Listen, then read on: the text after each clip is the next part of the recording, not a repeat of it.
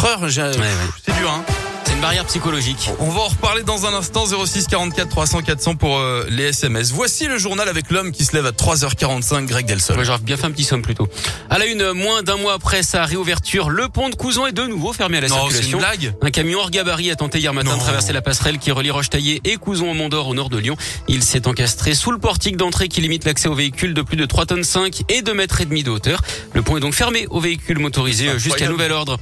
Des témoins recherchés après une tentative de meurtre à Saint-Priest. Les policiers ont ouvert une enquête pour des faits qui seraient survenus samedi après-midi à proximité d'un parking près du terrain de pétanque situé rue Henri Maréchal.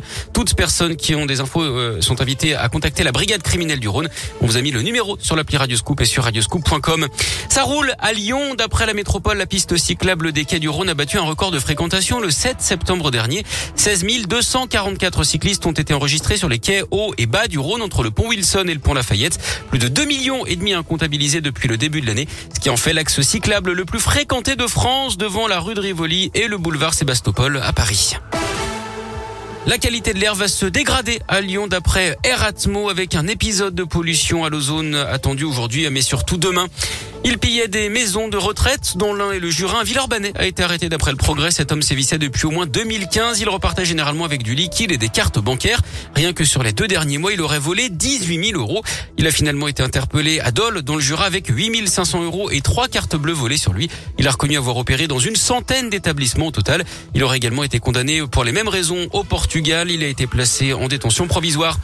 Un peu moins d'un an après la mort de Samuel Paty, un bel hommage vient de lui être rendu. Le mémoire de maîtrise qu'il avait écrit alors qu'il était étudiant à Lyon vient d'être publié. À l'origine de cette démarche, il y a notamment l'un de ses amis de longue date, Christophe Capuano, lui-même enseignant d'histoire à l'université de Grenoble. Il avait participé à l'hommage national rendu à Samuel Paty dès le lendemain et en lien avec sa famille. Il a donc pris la décision de publier ce texte aux presses universitaires de Lyon. J'ai eu euh, envie de rendre hommage d'une manière un peu plus spécifique à Samuel, un hommage lyonnais, des lieux qui l'ont formé. J'ai pensé à son mémoire de maîtrise, d'abord parce que c'était un, mémoire euh, auquel sa famille tenait, et également parce que ça me semblait un bon support pour euh, présenter les dimensions euh, intellectuelles de Samuel et faire découvrir une part de sa personnalité que les Français connaissaient moins ou peu. Et dans un second temps, ce mémoire a été lu par des collègues historiens. Nous avons été frappés de la qualité remarquable du contenu. Un mémoire qui aborde un sujet audacieux, original, qui questionne les représentations sociales de la couleur noire au 19e et 20e siècle.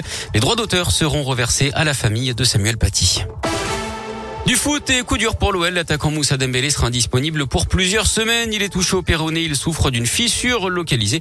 Et puis il n'y aura pas de supporters lyonnais pour le prochain derby à Geoffroy Guichard le 3 octobre prochain. La préfecture de la Loire estime que cette rencontre présente des risques majeurs à l'ordre public.